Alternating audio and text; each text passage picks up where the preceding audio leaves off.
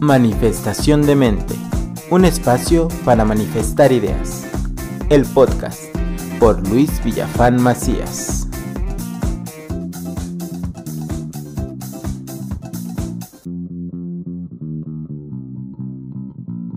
Hola, soy Luis. Es un gusto que me acompañes nuevamente en esta segunda emisión del podcast. Hoy hablaremos de los niños y la pandemia. Desde mi perspectiva, poco se ha hablado de los niños y todo lo que ellos están enfrentando de la pandemia. Hablamos niños, niñas y adolescentes de todo el mundo, pero en principal de nuestro país, México.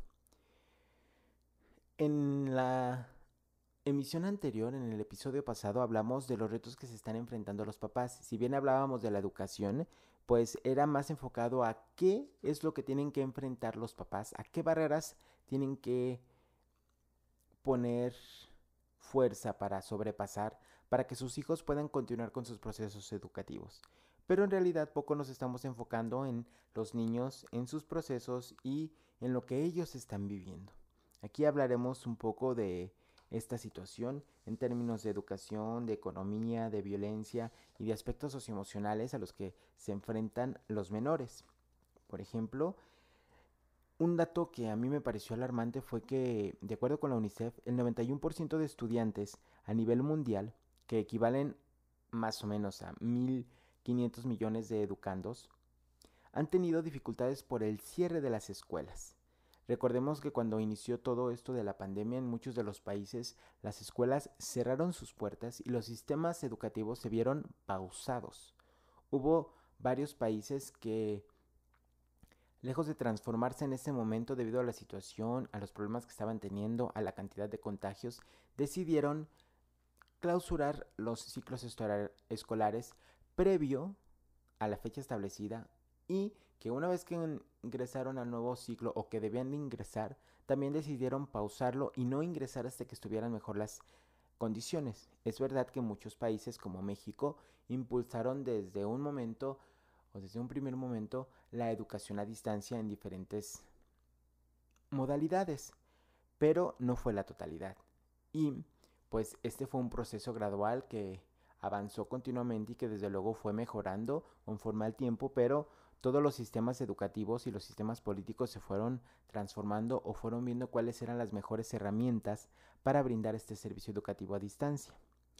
Lo anterior, junto con las problemáticas a las que se han enfrentado continuamente estos procesos educativos, la situación económica y de sociedad que se encuentra en la actualidad por lo del COVID, pues también trae una problemática y es que, de acuerdo a la Organización de las Naciones Unidas, se prevé que más de 24 millones de estudiantes de nivel desde primaria hasta universitario interrumpan sus actividades escolares. Y no solamente se prevé que sea durante este tiempo, porque si bien hay una gran cantidad de alumnos que quizá mm, pausen sus actividades escolares, pero que en términos de esta pandemia, cuando todo mejore, cuando regresemos a las actividades presenciales, cuando tengan una mejor situación económica, quizá puedan continuarlos. La realidad es que muchos de ellos no van a continuar por la situación económica o familiar en la que se encuentren, que a partir de que su papá, mamá o cualquier otro familiar que daba ingresos al hogar pues haya perdido su trabajo o haya perdido la remuneración que tenía previamente a la pandemia, pues tengan que apoyar y por tanto no puedan continuar con sus estudios de manera continua y tan fácil como lo estaban haciendo previamente. Esto, desde luego, que preocupa y nos hace pensar en qué podemos hacer o qué está dentro de nuestras manos para evitar que dentro de mi sociedad, dentro de mi comunidad educativa como maestro, dentro de mi comunidad educativa como padre de familia, a quienes yo conozco de mi sociedad, de mi colonia, esto se disminuya y por supuesto una gran cantidad de estudiantes puedan continuar con sus estudios. Tenemos también que una tercera parte de personas en edad escolar en todo el mundo no tuvo acceso a una educación a distancia. Es decir, como ya comentaba, si bien en muchos países se comenzó a transformar la educación presencial a una educación a distancia, como lo hicimos aquí en México con Aprende en Casa 1 y 2, que incluye el trabajo por medio de las herramientas de Google, que incluye el trabajo por medio de redes sociales, por cuadernillos, por televisión, por radio, pues a nivel mundial es una gran parte de educandos que no pudieron acceder a esta y que entonces, si bien el sistema educativo continúa con el servicio, ellos no pueden acceder a él y pues su educación se ve pausada también y mermada. En México, más de 257 mil niños, niñas y adolescentes no tienen las herramientas necesarias para acceder a las clases en línea. A pesar de que se instalaron muchas estrategias como las que mencioné previamente, el radio, la televisión, el internet, em, ellos no tienen a lo mejor un radio, una televisión y pues mucho menos internet. Y todos estos niños también han visto mermada su educación. Entonces, como había mencionado en el episodio anterior, la disparidad entre los niños que sí atienden las actividades y los que no va a aumentar. Esta diferencia que hay entre las diferentes clases sociales, aquellos que tienen el acceso a todas las herramientas y quienes no, también va a aumentar. Entonces la brecha entre los que sí pueden llevar una buena educación y los que no se ve acrecentada y pues también de una manera alarmante a la cual toda la sociedad debemos poner ojo y debemos de impulsar soluciones o de prever soluciones a futuro. Además, de acuerdo con la encuesta en COVID-19, el 78% de las familias en México han reportado tener dificultades para continuar con la educación de los niños y niñas y adolescentes, debido, de acuerdo a lo que mencionan en esta encuesta, a la falta de internet o computadoras, al apoyo de algunas de las escuelas, la distracción de los niños, la falta de materiales didácticos e incluso la falta de conocimientos. En este espacio yo sí quiero pues enmarcar la importancia que tenemos como sociedad para apoyar en estos términos. Em, muchos de nuestros niños no tienen el acceso a internet, no tienen acceso a televisión. No quiero decir que la totalidad, pero hay quienes sí. Y esto por supuesto que afecta al proceso educativo. Hay muchas escuelas que están cerradas en brindar un cierto apoyo, pero no una totalidad del apoyo. Es decir, qué tan dispuestos estamos como profesores para que mi alumno que no tiene ninguna herramienta tecnológica pueda recibir el apoyo de mi parte. Aquel que no tiene WhatsApp, aquel que no tiene datos, aquel que no tiene internet, aquel que quizá está trabajando y no tiene las facilidades, ¿cómo yo voy a proveerle de los aprendizajes? Es un reto bastante grande al que nos estamos enfrentando como sociedad, como estructura educativa, y que si bien a lo largo de estos meses hemos intentado diversas estrategias y hemos recibido el apoyo de diversas instituciones o bien de nuestros superiores en diversas maneras, no lo hemos concretado. Y esto es una muestra. Em, también está el hecho de la situación en la que se encuentran las familias y es que, como lo mencionaba previamente, muchos de los papás trabajan. Además que han tenido que diversificar sus actividades económicas por la falta de recursos, lo que implica también un menor tiempo y por supuesto menores ganas para apoyar a los hijos en sus procesos educativos. En esta parte, que entra dentro de lo económico, pues también entran muchísimos o se integran muchísimos problemas relacionados con los niños. Y es que en México tenemos que, de acuerdo con el gobierno, en los primeros meses de pandemia se perdieron más de un millón de empleos formales. Sin embargo, esto es lo que nos dice el gobierno. Sin embargo, mm, de acuerdo con Jonathan Head, quien hizo un estudio sobre esto, para el mes de mayo del año pasado, de mayo del 2020, ya se habían perdido alrededor de 3.72 millones de empleos formales y un total de 8.45 millones de empleos informales, es decir, más de 12 millones en total en nuestro país. Y únicamente en lo que iba de los primeros meses de pandemia, es decir, hasta mayo del año pasado.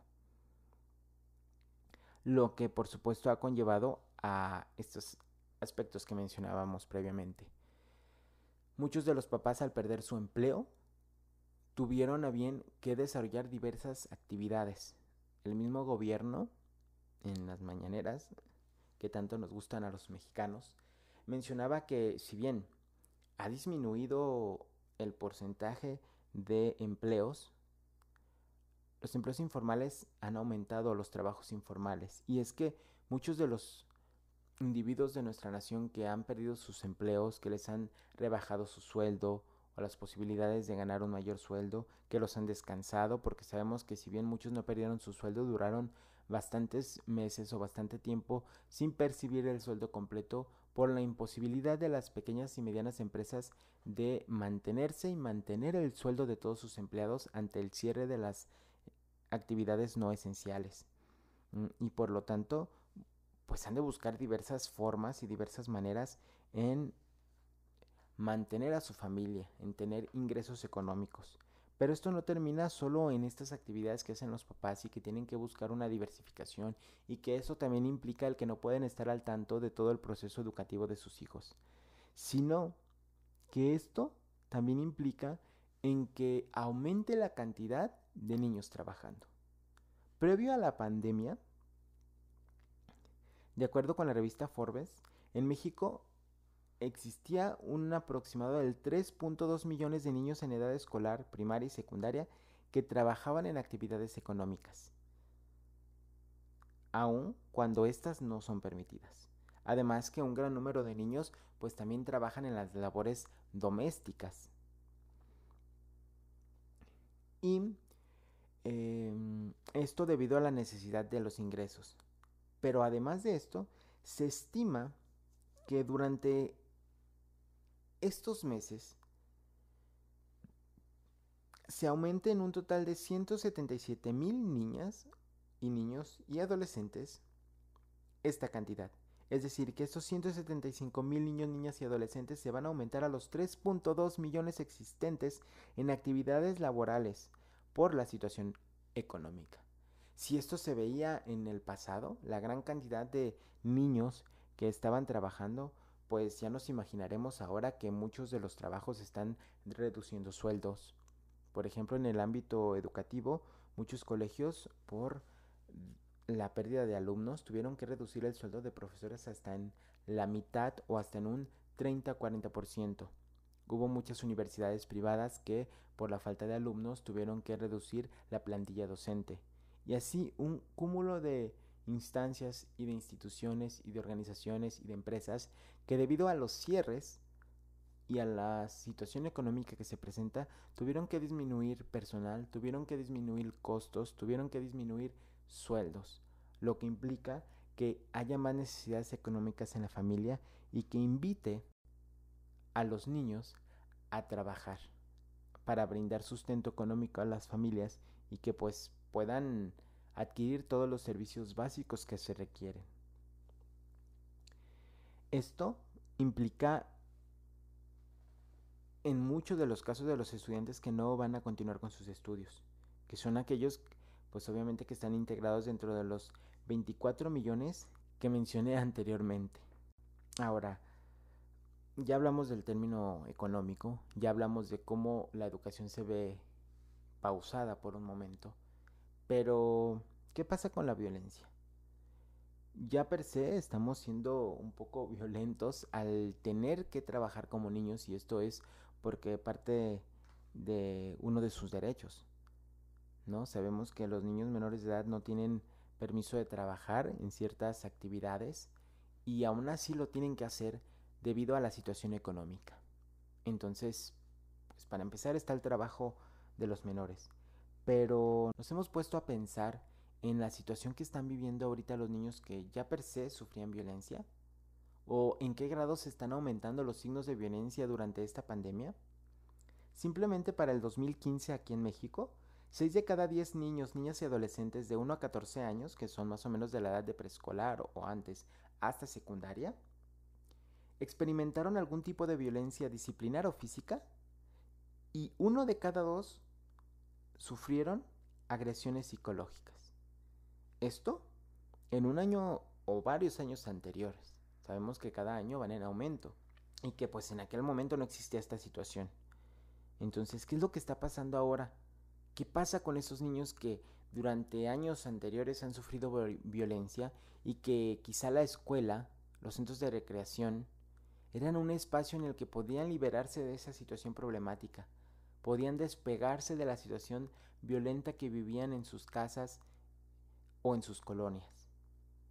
En el mundo de acuerdo con la Organización Mundial de la Salud, se calcula que hasta mil millones de niños entre los 2 y 17 años han sido víctimas de abusos físicos, sexuales y emocionales. Esto a lo largo de la historia de nuestro planeta se ha visto como una realidad y hay diferentes organizaciones como Save the Children, entre otras, que buscan que se disminuya. Pero ahora que estamos en pandemia, ahora que se habla tanto de las problemáticas a las que se enfrenta la sociedad dentro de este enclaustramiento por salud, poco nos hemos puesto a pensar sobre las repercusiones. Criticamos mucho a aquellos que dicen que es mejor regresar, pero ¿te has puesto a pensar en todo esto? Cada uno de nosotros tenemos visiones diferentes y desde luego analizamos desde nuestros conocimientos o perspectivas, pero creo que mucho de, del debate de aquellos que deciden regresar o que dicen que sería mejor el regreso, se ponen a pensar en algunas de estas situaciones de violencia, de trabajo, de precariedad en el servicio educativo y que velan por una mejor calidad de vida de los alumnos. Aunque claro, tenemos el punto de la enfermedad y en que al momento de decidir esto estamos atentando también quizá contra la salud y el bienestar de los pequeños. Hay que tomar en cuenta que debido a la situación hay un aumento en el estrés, la inseguridad económica y alimentaria, en el desempeño y las restricciones que ahora se nos presentan, representan aspectos que afectan la capacidad de los menores, pero sobre todo de los adultos para autorregularse y regular sus emociones correctamente, por lo que esto se refleja en una violencia que aumenta día con día. Simplemente en México se han recibido en el número de emergencias 911 115.614 llamadas con motivos de abuso sexual, acoso, violación, violencia familiar, y esto únicamente en los primeros meses de confinamiento, no a lo largo de estos ya casi 12 meses en los que estamos en nuestra casa. Nancy Ramírez, directora de incidencia, menciona que año con año se ve un aumento considerado de casos de violencia y abuso hacia los menores. Simplemente entre el año 2019 se presentaron 210 mil casos aproximados y se considera que este año, debido a la situación, podría verse en aumento de más del 10%, es decir, más de 21 mil casos, solo durante la pandemia. Claro, esto hablando de aquellos que son denunciados, no de los que no son denunciados. Y todo esto pues tiene que ver con el estrés, con la situación económica, con los problemas familiares, que si bien ya se presentaban, pues van en aumento.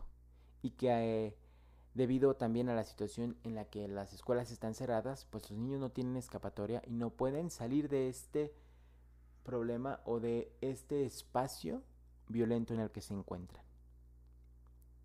Es importante mencionar además que de acuerdo con datos oficiales, en el 73% de los casos de abusos o de violencia sexual, este se da en el seno familiar e incluso con personas que viven en la misma morada, por lo que al estar en confinamiento hay un mayor riesgo de que estos casos se reproduzcan. Entonces, aquí ya tenemos un cúmulo de problemáticas a los que los niños se están enfrentando. Primero, la situación educativa. Segundo, la situación económica que hace trabajar a los niños. Y tercero, los altos índices de violencia que existen en nuestro país, cómo van aumentando año con año y que en este momento en el que la autorregulación de las emociones es mínima por el estrés, por el miedo, por todas estas situaciones que se presentan con la enfermedad, hace que tengan una tendencia a la alta, ya que estén más propensos entonces los menores a recibir violencia, a ser abusados y atentar desde luego contra sus derechos. Lo anterior se anexa a que los niños están viviendo en una incertidumbre. No saben qué va a pasar. En realidad creo que son los menos informados, sobre todo aquellos que no están recibiendo información de sus escuelas, porque por lo menos en las escuelas podemos tener informados a nuestros estudiantes y podemos aquellos que llevamos una educación mediante videollamadas estar en contacto, ver su situación, analizar la situación desde diferentes temas o diferentes ámbitos y con las diferentes materias que se ven dentro de la educación. Pero también está la parte en la que no solo están desinformados, sino que tienen esta incertidumbre que les genera problemas socioemocionales. Y es que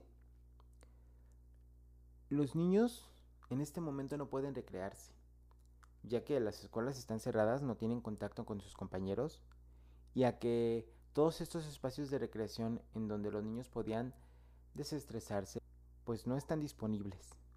Los jóvenes deben permanecer encerrados en cuatro paredes, y si de acuerdo con lo que nos dicen las organizaciones de la salud y nuestras instituciones, deben de salir lo menos posible. Ante esto, se aumenta la realización de actividades de ocio que distan de una rutina adecuada o de una actividad provechosa. Si bien están las actividades de casa, como ya lo mencionamos, hay un gran cúmulo de niños que no tienen acceso a la educación, pero que además, debido a la situación, el proceso educativo no es tan extenso como se hace de manera presencial, por lo que los niños tienen mayor tiempo en su casa y esto conlleva a que puedan hacer diversas actividades que no sean tan provechosas y que más allá de beneficiarles, les perjudiquen. Pues al no asistir a la escuela, se afecta la socialización, como ya lo había mencionado, se disminuye la actividad física y aumenta el tiempo de exposición a pantallas, celulares y demás, aquellos que los tienen, lo que altera también sus patrones de sueño. Y no solo porque estén pegados a una computadora o a un celular, sino simplemente porque no hay rutina. Los niños no tienen que levantarse a cierta hora para bañarse, para alistarse, para irse a la escuela, hacer un cúmulo de actividades en la escuela, irse a su casa, realizar una o dos tareas y descansar. Los niños están perdiendo esta rutina. Habrá algunos que tengan una rutina más específica, aquellos que se pueden conectar, aquellos que sus profesores se conectan una, dos, tres horas al día y que por lo tanto al niño se le genera también una rutina en esta educación a distancia, pero son los menos. Y por supuesto, algo en lo que yo creo que también poco nos hemos puesto a pensar y que creo que es de las cosas más delicadas, está el duelo. Así como se están perdiendo muchas vidas en el mundo y se habla de ser conscientes y de que no quieres perder a tu mamá, a tu papá, pero lo vemos desde el ámbito de adultos, ¿no? Aquellos que sus papás son adultos mayores y que están más propensos. Pero ¿qué pasa con los niños que ven que todos los días sus papás salen? ¿Qué pasa con aquellos niños que su papá es médico, que es enfermera, que es enfermero, que es doctora y que están en primera línea y se están enfrentando a esta enfermedad y quizá tengan el miedo de perderlos? De ver que sus papás todos los días van a trabajar y se arriesgan de ver que si su papá trabaja con servicio al cliente todo el rato, está en contacto con más personas. Si trabaja en el transporte público, recibe dinero, recibe boletos, recibe el contacto directo con otras personas y está propenso a la enfermedad. ¿Qué pasa con el miedo que tienen los niños para infectarse? ¿Nos hemos puesto a pensar en todo esto? Porque ellos también tienen miedo. Ellos no quieren enfermarse, ellos tampoco quieren que sus familiares se enfermen. Y ellos también sienten y les duele la pérdida de un ser querido, papá, mamá, abuelito, abuelita, tía, tío, primo, quizá algún vecino con el que se lleven bien, compañeros de la escuela, profesores, conocidos, que desde luego afectarán a su estado anímico y a su salud.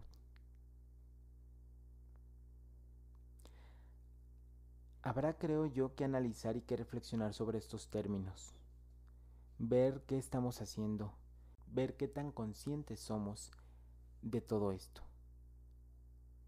¿De verdad? Cuando hablo de regresar o no a las escuelas, o cuando hablo de qué es lo mejor para los niños, ¿me he puesto a pensar en todo esto? me he puesto a analizar las pérdidas en educación que han tenido los niños, las necesidades educativas que se presentan, los problemas económicos que han tenido que enfrentar sus familias y que por tanto han hecho que una gran cantidad de estudiantes tengan que empezar una vida laboral? Los problemas de acoso, de violencia, de abuso a los que se están enfrentando más de 3.2 millones de niños en nuestro país, a la falta de socialización, a la falta de recreación, al miedo por enfermarse y porque los otros se enfermen. ¿En verdad nos hemos puesto a analizar todo esto? Yo espero que sí. Y espero que sea un análisis constante que nos lleve a transformar nuestro actuar y a que busquemos siempre dar lo mejor de nosotros, como maestros, como directores, como padres de familia, como familiares y como parte de una sociedad que día a día está luchando por mantenerse de pie ante una pandemia, para que así podamos salvaguardar la integridad de nuestros niños y proveerles el mejor presente para que ellos generen un mejor futuro, a pesar de las adversidades. Esto ha sido todo por la emisión del día de hoy. Muchísimas gracias por escucharme. Yo soy Luis. Nos escuchamos en 15 días. Gracias y adiós.